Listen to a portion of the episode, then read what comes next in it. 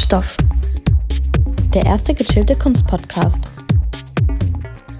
Von und mit Ines Lange und Frauke Maria Petri.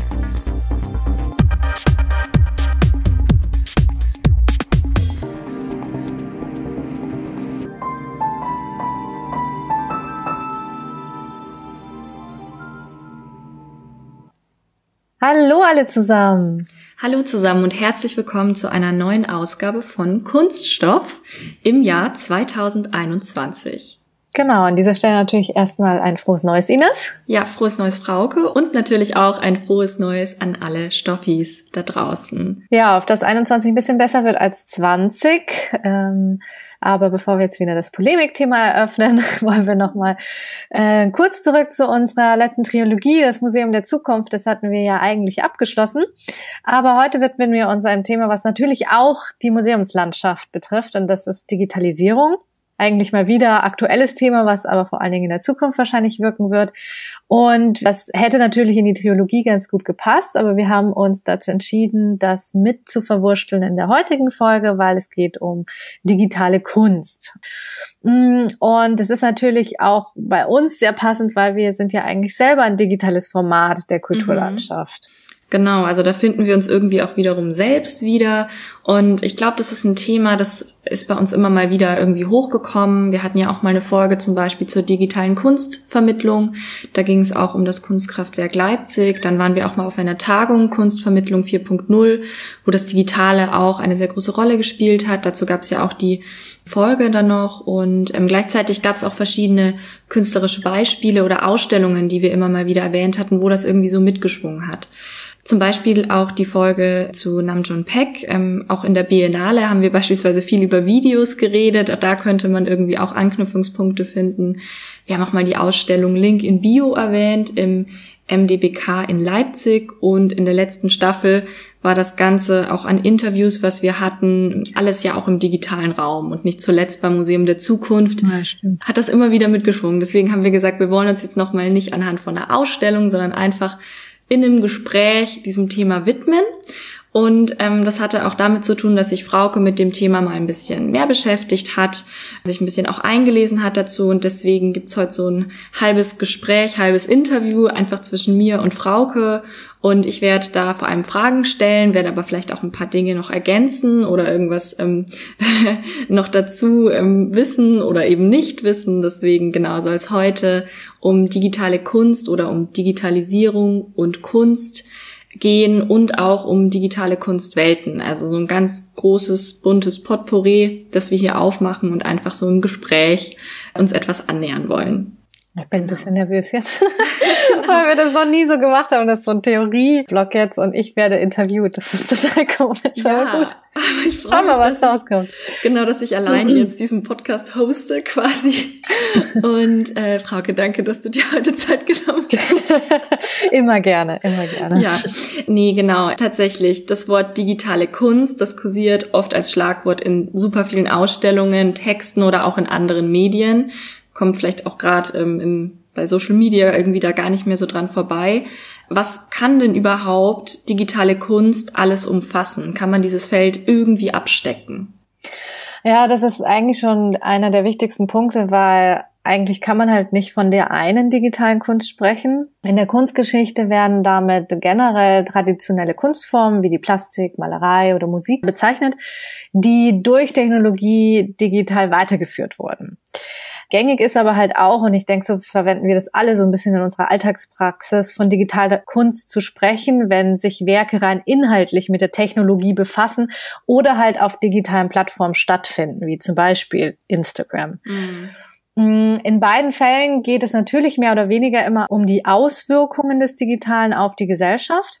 Aber wenn wir jetzt bei der Definition von der Kunstgeschichte bleiben, also dieser Fortführung der traditionellen Kunstform, dann geht es halt wirklich darum, Technologie als ein kreatives Gestaltungsmedium zu verwenden. Und da gibt es natürlich verschiedene Ausdrucksformen, aber auch manchmal, dass zum Beispiel in anderen Werken wie Installationen oder ja, Malerei wäre dann auch schon wieder so eine traditionelle Kunstform. Aber das Digitale ist ganz oft auch schon omnipräsent als eine Komponente in anderen Kunstwerken. Mhm. Generell sagt man, dass in der Kunstgeschichte die digitale Kunst, wenn wir jetzt von dieser Fortführung ähm, sprechen, oder Werken, die das als Komponente drin haben, dann wird es ganz eindeutig der Medienkunst zugeordnet. Und hier finden sich halt auch Film, Video oder Klangkunst. Und daran merkt man so ein bisschen, es geht auch um die Spartenaufdröselung. Und es hat halt viel mit der Technologie zu tun letztendlich. Hm, also es ist irgendwie auch eine Kunstform, die vielleicht auch Gattungen sprengt, wo man jetzt gar nicht mehr per se nur von allem sprechen genau. kann. Oder wie du sagst, in der Installation hat man ja auch dann trotzdem noch einen Bildschirm, wo irgendwas gezeigt wird und vielleicht auch manchmal nur so partielle Momente, mhm. ähm, wo sowas vorkommt. Also denke ich, ähm, sind wir alle schon mal im Museum oder anderswo solcher Art von Kunst begegnet. Und vielleicht bisschen so zur zeitlichen Eingrenzung. Was denkst du, seit wann könnte man dann überhaupt von digitaler Kunst sprechen? Gibt's, du hattest gerade schon die Medienkunst genannt, aber gibt's vielleicht noch weitere oder andere Vorläufe? Wo könnte man da vielleicht so, wenn man das möchte, einen Anfang setzen? Also vorweg muss man natürlich sagen, dass die Entwicklung der digitalen Kunst ganz eindeutig vom Stand der Technologie letztendlich abhängig ist. Mm. Also es geht so ein bisschen Hand in Hand parallel, wie man sich ja eindeutig denken kann. Kunsthistorisch würde man sagen, Wurzeln oder wirklich ja, Vorläufer finden sich so ein bisschen bei Dada, Futurismus, Fluxus und auch Readymates. Und zwar einfach deswegen, weil diese ähm, Gruppierungen auch mit neuen Medien experimentiert haben. Das war jetzt nicht natürlich der Computer, sondern eher so Zeitung oder Radio. Mhm. Und die haben auch vorgefertigte Gegenstände mit einbezogen. Und natürlich war da ganz ausschlaggebend das Gestaltungsprinzip des Zufalls. Und wenn wir heute auch sehen, sind ja oft so partizipative Momente auch in so digitalen Kunstwerken, dass wir entweder ein Handy mit rausnehmen und über eine App was abspielen oder halt auch eingreifen können in so ein äh, Medium. Mhm. Tatsächlich fängt die Kunstform aber in den 1960er Jahren an und zwar parallel zu Konzeptkunst, Happenings und kinetischer Kunst. Hier haben wir halt eben auch dieses Objektlosigkeit und Entmaterialisierung, aber vor allen Dingen das, was ich vorher schon erwähnt habe, dass sich Kunst halt gegenüber den verschiedenen Kunstgattungen ähm, geöffnet hat.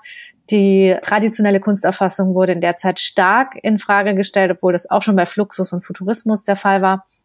Aber vor allen Dingen hat sich die Kunst halt gegenüber dem alltäglichen Leben geöffnet. Und das Internet hat ja, ist ja wirklich World Wide Web, hat uns alle im Leben verändert.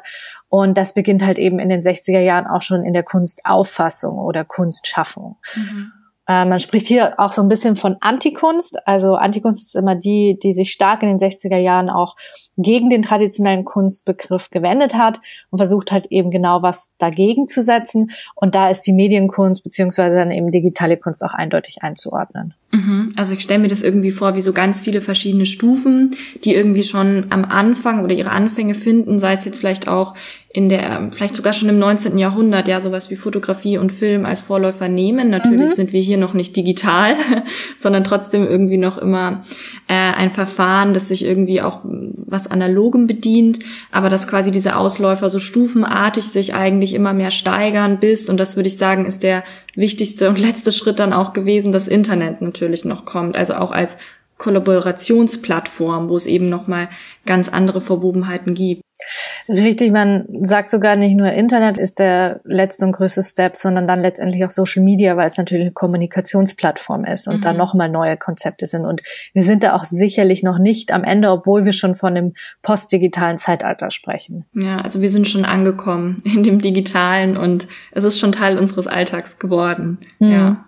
Wenn wir dann heute über digitale Kunst reden, dann denken wir sehr oft an Computer, an vielleicht auch eine Art von binärer Codierung, also an dieses ganze Technische, was du irgendwie auch schon genannt hattest.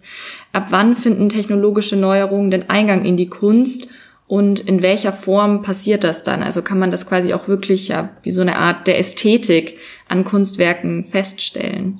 Mhm, also wie gesagt, es ist halt in Abhängigkeit immer stark von der technologischen Entwicklung gewesen und ähm, die Kunstschaffenden sind da ja aber immer sehr schnell am Adaptieren, vor allen Dingen ab Mitte des letzten Jahrhunderts. Die ersten Erscheinungsformen, darüber haben wir jetzt nämlich tatsächlich gar nicht geredet. Wie sieht das Ganze dann aus? Also in den 60er Jahren sind es vor allen Dingen Pixelbilder mhm. oder Grafiken. Das basiert auf sehr streng mathematischen Verfahren, wobei kann man sich denken, ne, am Ende, wenn man es bis zum Ursprung hin zurückführt, ist jede Art von digitaler Kunst ein mathematisches Verfahren. Es beruht ja auch oft auf Algorithmen. Aber hier ist das Erscheinungsbild tatsächlich noch Pixel, ne? also Punkte, die Bilder formen. Und daher spricht man in den 60er Jahren auch gern von Algorithmuskunst. Mhm. Voraussetzung war generell natürlich entweder der Zugang zu großen Rechenmaschinen für die KünstlerInnen oder aber es wurden sehr krasse eigene Maschinen gebastelt, die dann eher so einen Mikrocomputer darstellen, der eben nur Bilder ausspuckt. Und erst in den 80er Jahren kommt dann halt eben der Personal Computer auf den Markt und dann hat sich das Ganze nochmal ein bisschen anders entwickelt. Und ab diesem Jahrzehnt etabliert sich dann auch langsam die Kunstform generell in der Kunstwelt. Zum Beispiel wurde in Linz das Electronical Festival gegründet oder das ZKM in Karlsruhe, das Zentrum für Kunst und Medien, wird 1989 eröffnet. Mhm. Und im Guggenheim in New York findet eine Ausstellung namens Mediascape statt, die 1996 angeblich das erste Mal die Medienkunst dann auch in einen Kontext der zeitgenössischen Kunst stellt. Und die Kunstausdrücke entwickeln sich dann halt eben in verschiedensten Formen weiter, weil es da wirklich sehr experimentell angelegt ist, bis in die 1990er Jahren. Und da haben wir dann diesen krassen, großen Einschnitt mit dem Internet, was nochmal völlig neue Möglichkeiten eröffnet. Und ab den 2000ern spricht man dann eben von dieser Net Art. Das ist ja wirklich dann so eine Abspaltung wieder auf Grundlage ähm, des Schaffungsprozesses mit Internet. Und seit Social Media Plattformen 2005 der Hype sind oder überhaupt aufgekommen sind, sagt man, das ist alles, was sich da drin bewegt oder damit spielt, das ist dann postdigitale Kunst. Und das wäre ja mhm. auch das, was dann im MDBK in Leipzig ausgestellt wurde. Genau, also da ging es ja auch wirklich um Social Media und wenn man auch auf der anderen Seite nicht dort war, kann man natürlich den Künstler, den Künstlerinnen, die dort ausgestellt waren, auf Social Media folgen und trotzdem mhm. auch Teil dieser Kunstwelt sein. Das ist natürlich nochmal so eine ganz interessante ähm, Verwobenheit zwischen dem analogen und digitalen Raum. Das hatten wir ja auch schon beim Museum der Zukunft besprochen, dass ich das irgendwie auch ganz gut ergänzen kann. Ja, und das ist auch ein Riesenvorteil natürlich, wenn man jetzt vom Internet ausgeht und was ja der Grundgedanke des World Wide Webs war als Utopie, dass man weltweit alle verbindet. Das ist zeitlos und ähm, ortsunspezifisch. Das heißt, es ist immer überall abrufbar. Und das ist natürlich ein großer Vorteil von so digital stattfindender Kunst im Internet. Mm, total. Und ich muss da jetzt auch noch mal trotzdem irgendwie an das Feld von Gaming denken denken, also auch Computerspiele, die ja vielleicht auch dann erst irgendwie auch oder jetzt auch immer mehr Eingang finden, in der Kunstgeschichte besprochen zu werden oder auch Teil dieses mhm. Ganzen zu sein. Und das geht ja nur dadurch, dass es eben hier diese Überlappung gibt, dass das Digitale oder das Internet irgendwie sich sowohl Künstler bedienen als auch Computerspiele.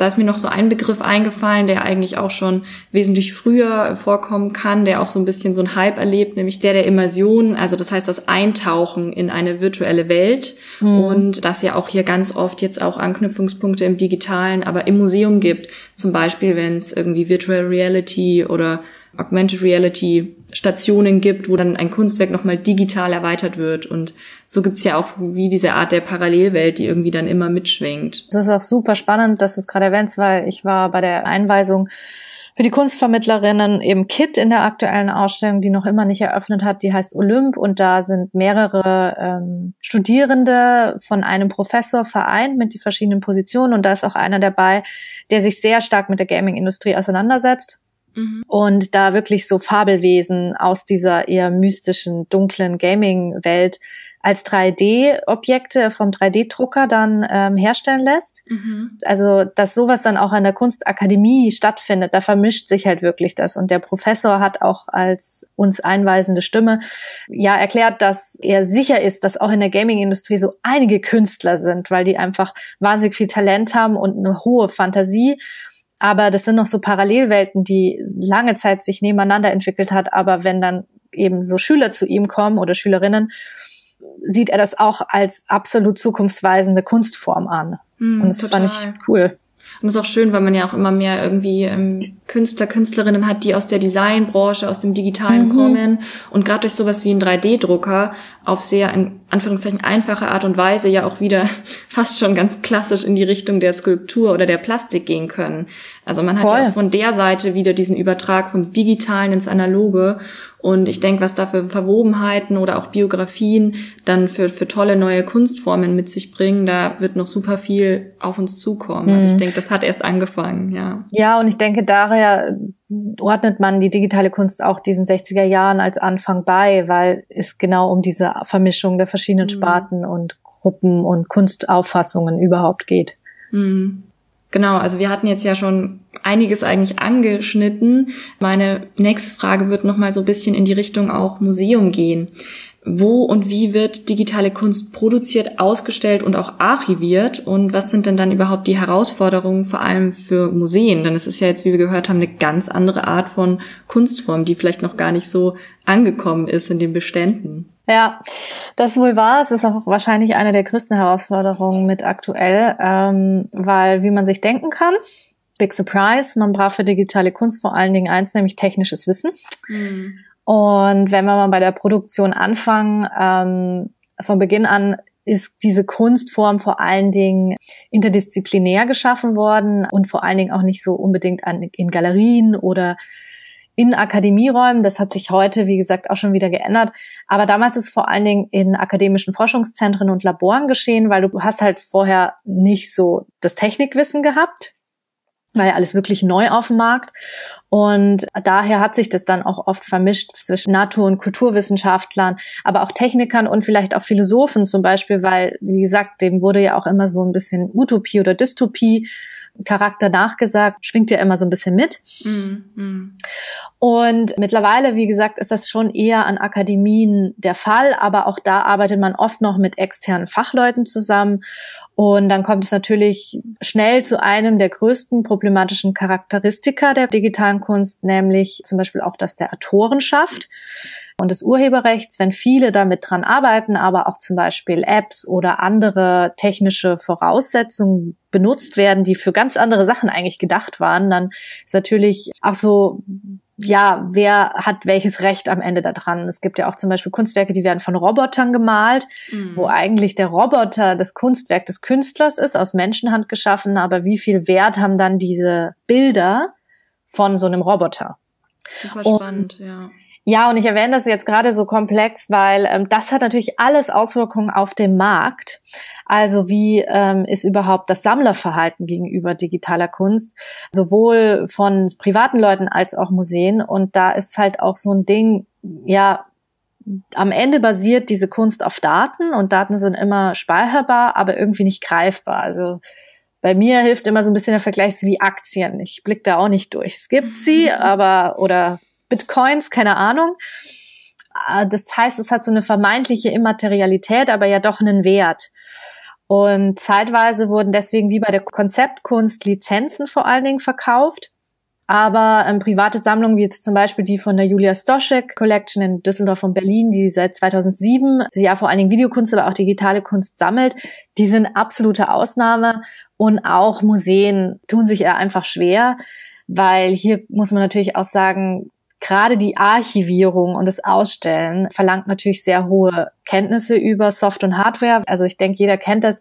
Die PC-Spiele aus den 2003ern von Windows funktionieren heute nicht mehr auf unseren Laptops. Ja, allein weil wir kein ähm, CD-ROM Laufwerk meistens mehr haben. Das ne? ist das eine, aber das andere ist auch einfach, die Versionen sind veraltet und dann ja. brauchst du irgendwelche Gadgets, die dazwischen geschaltet werden, die das dann wieder transformieren und wenn man sich vorstellt, dass das auch mit Kunst ist, dann brauchst du natürlich hausintern jemanden, der das komplett irgendwie technisch wieder lösen kann.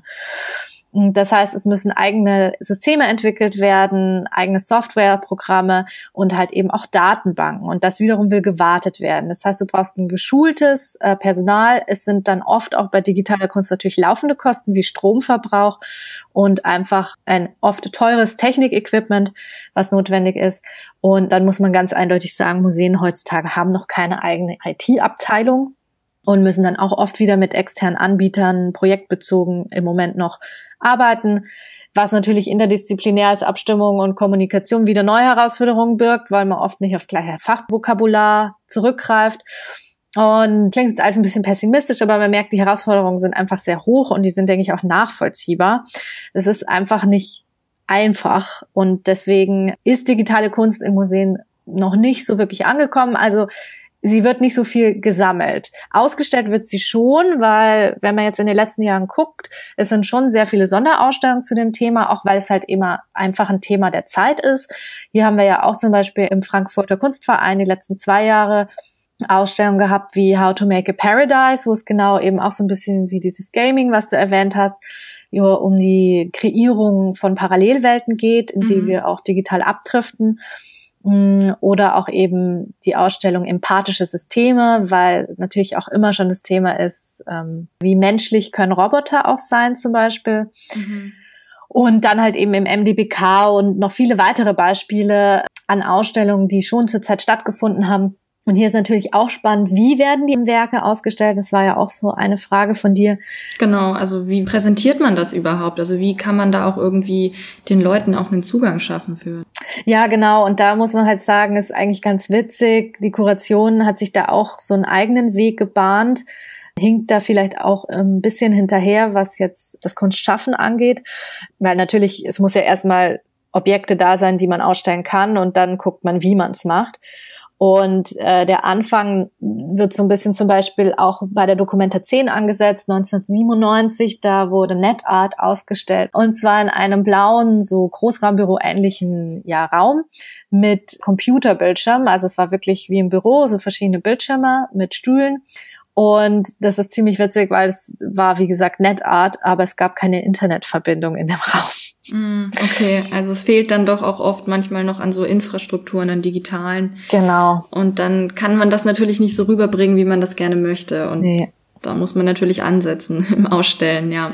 Richtig, und deswegen haben KünstlerInnen auch dann ab vor allen Dingen in den 2000ern, aber ich denke auch vorher schon, ähm, Präsentationsformen mehr oder weniger vorgegeben, wie ihre Kunst da anzusiedeln ist. Und mittlerweile haben wir da ja auch ganze Installationen eigentlich oft und man hat weniger die Ausstellungskonzeption traditioneller Kunst übernommen oder übernehmen können, sondern vielmehr auch mit den verschiedenen Möglichkeiten experimentiert. Und da hat man heute hier wirklich eine ganze Bandbreite, weil wir haben Flachbildschirme, wir haben Apps, wir haben QR-Codes, andere Gadgets, die auch vielleicht neu entwickelt wurden oder gebaut wurden. Und ausschlaggebend heutzutage ist natürlich, dass fast alle Leute ein Smartphone haben und damit im Prinzip auch immer die BesucherInnen ein Abspielgerät zur Hand haben. Und da geht jetzt mittlerweile richtig viel. Mm, muss ich auch ans Museum Volkwang in Essen denken mit den Bluetooth-Schnittstellen, auch mhm. auf der Vermittlungsebene. Also ähm, da ist es wirklich so, man bewegt sich dann durch die Ausstellung und dann, wenn man vor dem Bild steht, dann checkt das automatisch das Handy und dann kriegt man gleich den Audioguide. Also es ist wirklich nochmal so eine ganz krasse Vermischung von verschiedenen Ebenen, die da irgendwie auch zusammenkommen. Ja, und das ist auch cool, dass du das jetzt noch erwähnt hast, weil in der Kunstvermittlung äh, sind Museen oft schon ein bisschen weiter, was die digitale Ebene angeht. Du sprichst von ähm, Audio-Guides letztendlich, also irgendeinem Führungsmittel, genau. Ja. Mittlerweile gibt's ja auch multimediale Audio-Guides, die dann auch noch Filme abspielen. Also zum Beispiel das Louvre hat da ziemlich gut vorgelegt. Mm, die haben auch zum Beispiel jetzt zur Leonardo da Vinci Ausstellung 2019, 2020 ein VR-Programm gehabt, mit dem man die Mona Lisa vermittelt bekommen hat, wo man dann auch zum Beispiel die Sfumato-Technik, die Maltechnik erklärt bekommen hat, indem man mit der VR-Brille räumlich in Rauch stand. Okay. Was auch irgendwie eine ganz witzige, ja, Sfumato von ne, Rauch, ähm, ja, Bildebene eröffnet hat ja genau, bei der Kunstvermittlung ist man da schon in einem gewissen Rahmen weiter, ähm, wobei man auch ein bisschen noch Berührungsängste hat vor so komplett digitalisierten Bildwelten, wie jetzt zum Beispiel beim Lumière in Paris oder dem Kunstkraftwerk Leipzig, was wir ja auch schon mal hatten. Ja. Was ja eigentlich auch digitalisierte ähm, Kunstvermittlung ist, wenn man ehrlich ist, weil alte Bildwelten ähm, wiederbelebt werden. Aber da ist, ja, Deutschland hat da ein bisschen Angst, in die Entertainment-Industrie abzurutschen, was sicherlich bis zu einem gewissen Grad auch berechtigt ist. Aber es hängt halt auch oft mit Geld zusammen. Klar, das, also ich denke, am, Ende des Tages geht's da auch um eine, um eine Aufrüstung, um eine ja, Finanzspritze, ähm, um eben auch wieder in das Digitale zu investieren, auch auf Seiten der Museen. Und ich finde es auch ganz spannend, wenn man irgendwie so an, an Bildschirme denkt, also auch in der Kurationsebene. Ein Bildschirm im Museum ist ja mittlerweile eigentlich gang und gäbe, sei es jetzt um irgendwie vermittelnden Film zu zeigen. Aber ich finde es auch total spannend, weil wenn man dort drin irgendwie auch Kunst präsentiert oder einen Film als Kunstwerk nochmal wie ein Rahmen oder wie eine Vitrine wirkt. Also es gibt ja da hm, auch nochmal ganz, ganz neue Ebenen in der Kuration, die sich aufmachen. Oder was macht es, wenn ich das Kunstwerk oder den Film jetzt mitten in den Raum stelle oder lasse ich es eher schüchtern an der Wand hängen? Sorge ich dann aber vielleicht für Sitzgelegenheiten, dass die Leute sich den Film auch wirklich angucken und so weiter. Also ich denke, es sind dann eben diese Vermittlungsfragen, aber natürlich auch wieder diese Kurationsfragen und auch Chancen und Möglichkeiten, vielleicht auch der Kollaboration, die da nochmal mitspielen. Ja, absolut. Und natürlich, apropos Kollaboration, aber auch jetzt durch Corona hat das Thema Digitalisierung natürlich neu an Bedeutung gewonnen.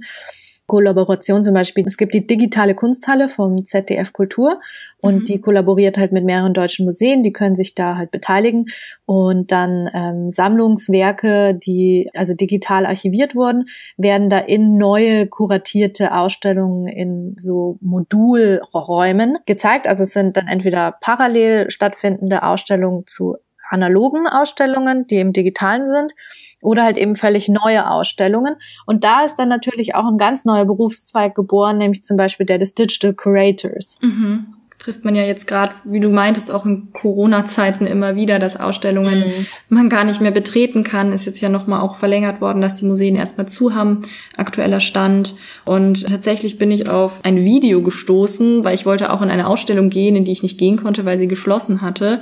Und ich fand, ähm, diese Ausstellung passt aber eigentlich super gut jetzt gerade in unseren Themenbereich, weswegen ich sie noch gerne ergänzen möchte. Mhm nämlich die Ausstellung Die Architekturmaschine des ähm, TUM Architekturmuseums in München. Und da geht es nämlich um die Rolle des Computers in der Architektur. Ähm, die Ausstellung ist jetzt auch noch mal verlängert. Ich war selbst noch nicht drin bis 6. Juni, also vielleicht schafft man es ja doch noch rein. Und da wird eben diese Frage, die wir jetzt auf die Kunst gestellt haben, quasi auch im Bezug auf die Architektur gestellt und gefragt, inwieweit hat der Computer Einfluss genommen auf auch so eine Art von Entwurfs- oder Designpraxis und welche Rolle spielt der Computer überhaupt, wenn man auch über Architektur redet. Und auch da gibt's quasi diese Anfänge, wie du jetzt schon meintest, in den 1950er und 60er Jahren. Und hier wird auch so ein bisschen aufgezeigt, wie der Computer auch die Architektur verändert hat. Und gleichzeitig nicht nur auf dieser inhaltlichen Ebene, sondern auch auf der Vermittlungsebene gibt es da auch eine Virtual Reality Installation und eben auch im Video, das ich mir eben auch angucken konnte mit einer Führung im Internet und genau das Video packen wir euch auch noch mal in die Show Notes und da wird das ganze Thema irgendwie auch noch mal auf so einer anderen Ebene finde ich auch noch mal angesprochen.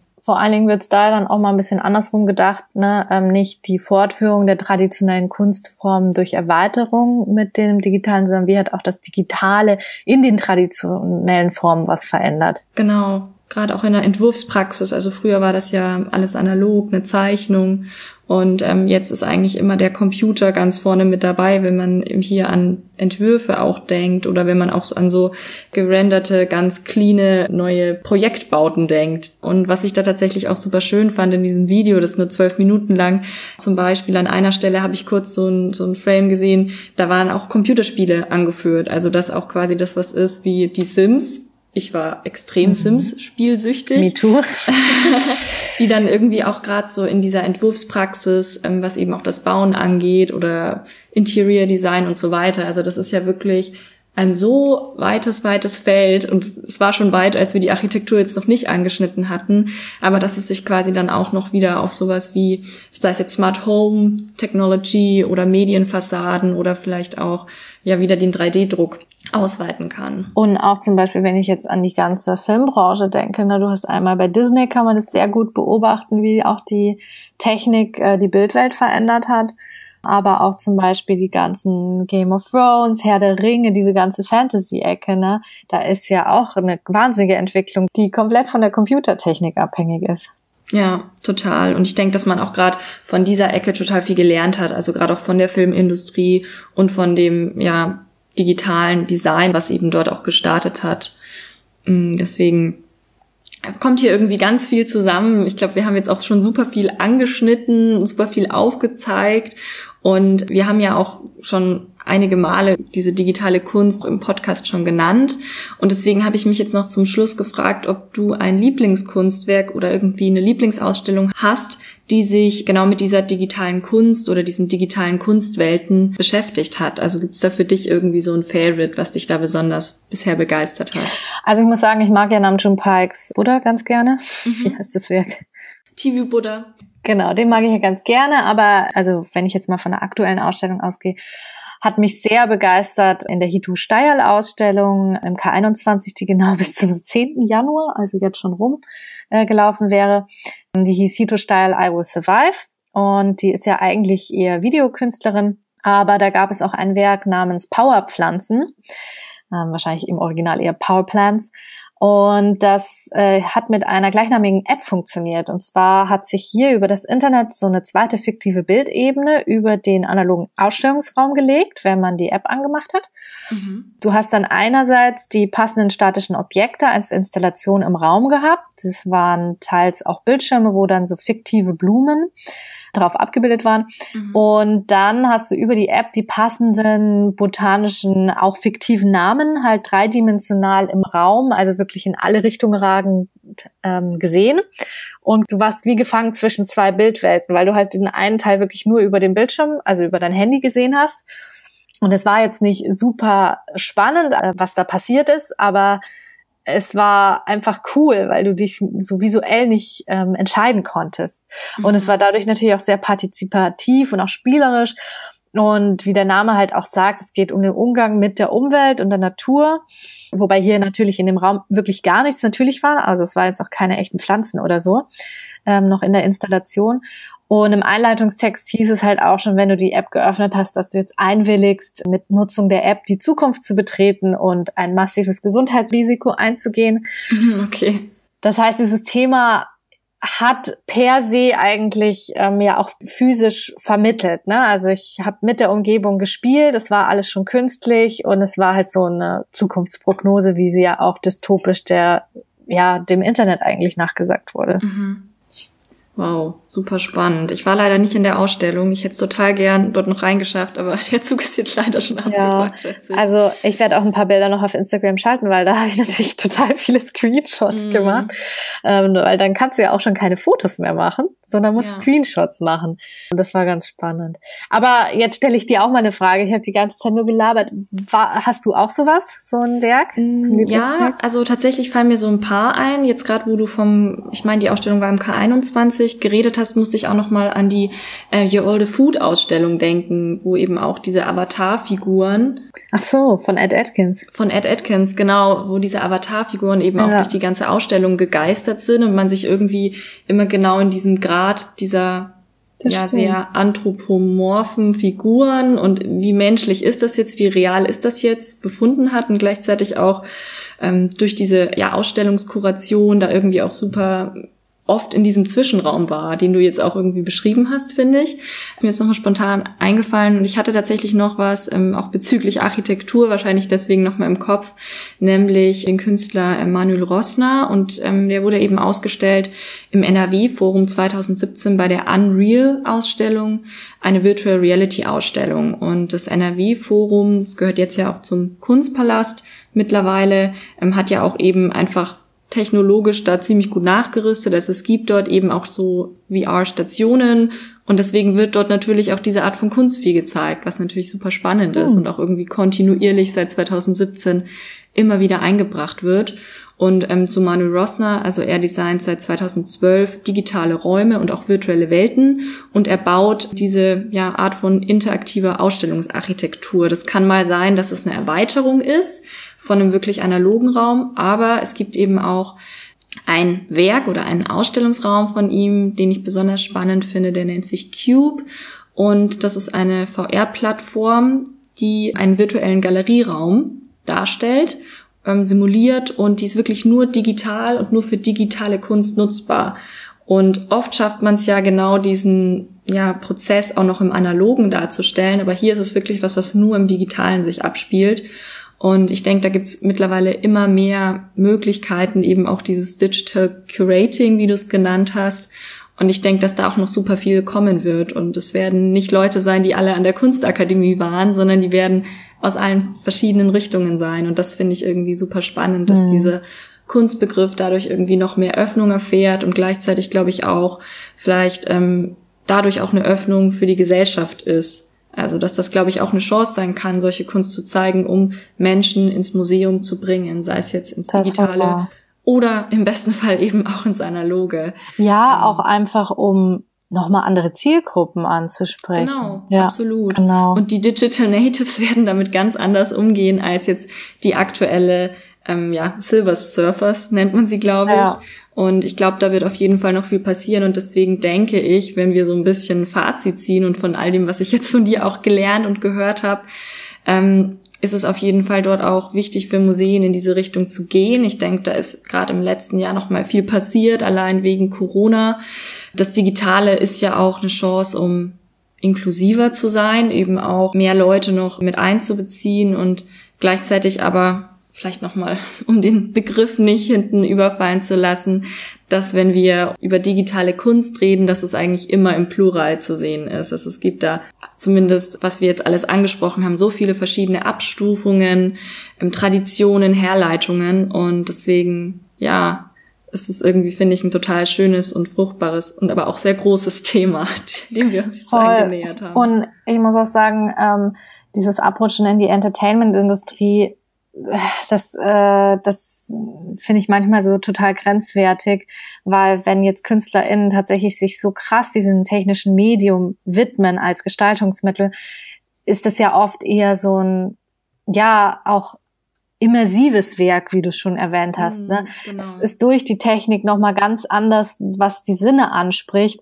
Mm, und dann ist es ja in dem Sinne nicht ein Abklatsch von Entertainment, wie jetzt, keine Ahnung, ein weiß ich nicht, ein Freizeitpark, sondern es ist ja wirklich äh, eine andere Art von Kunst. Und wer mir da noch gerade einfällt, weil wenn man mich mal fragen würde, welche Kunst würdest du gern noch sehen, mhm. dann muss ich, äh, ich hatte seit letztem Jahr jemanden auf der Liste, der ähm, äh, hätte auch was ausgestellt im Kurhaus Baden-Baden. Die Ausstellung hieß Digital Dreams und da wird ein türkischer Künstler gezeigt oder wurde gezeigt, Refik Anadol wahrscheinlich spricht man ihn ganz anders aus, aber der ist ein New Media Artist und der hat echt richtig geile Kunstwerke digital hergestellt, die einen wirklich einschwappen, also es sind auch so Pixelbilder, die sich bewegen teilweise und auch, wie du gesagt hast, lustigerweise dann doch wieder traditionell in so Rahmen da gibt's ja ganz verschiedene Art und Weisen, das dann wieder darzustellen. Manchmal ist es dann auch auf Material gedruckt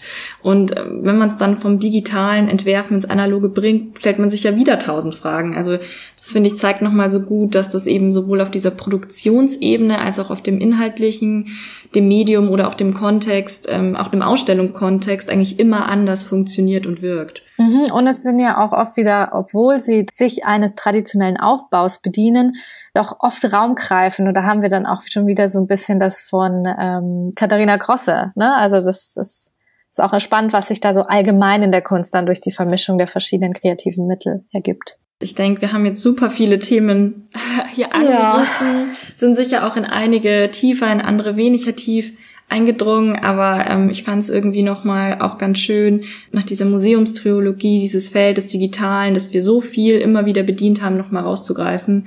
Nicht zuletzt, du hattest es vorhin erwähnt, weil wir selbst ein digitales Format bedienen. Ja, und weil das Thema gerade omnipräsent ist durch Corona.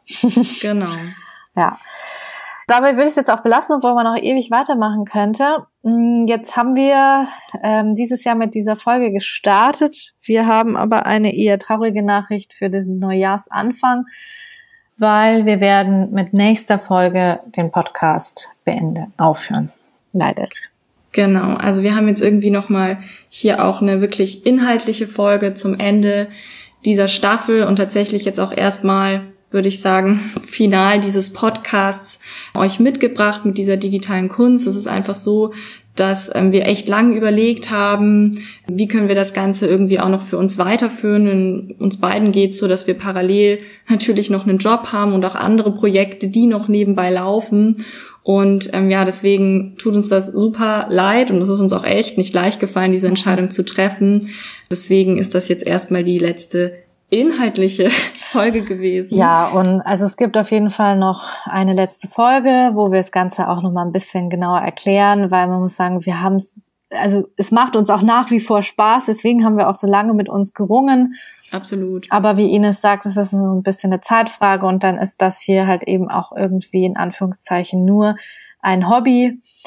Ähm, nichtsdestotrotz gibt's noch eine letzte Folge und die Folgen von uns bleiben auch weiterhin online. So ist genau. Also wir sind auf jeden Fall Thema Archivierung hatten wir vorhin. Wir sind erstmal archiviert noch im digitalen als Podcast-Format und ja, wollen uns jetzt natürlich an dieser Stelle erstmal schon mal ganz äh, lieb bedanken fürs mhm. Dabeisein, fürs Zuhören. Das wird dann aber in der Abschlussfolge der nächsten und dann letzten Folge aber noch ähm, ausführlich und gründlich passieren. Und ja, ich darf mich jetzt noch ganz, ganz herzlich bei meiner Interviewpartnerin bedanken. ich da, ich habe zu danken. Es ist voll nett, dass du mich eingeladen hast.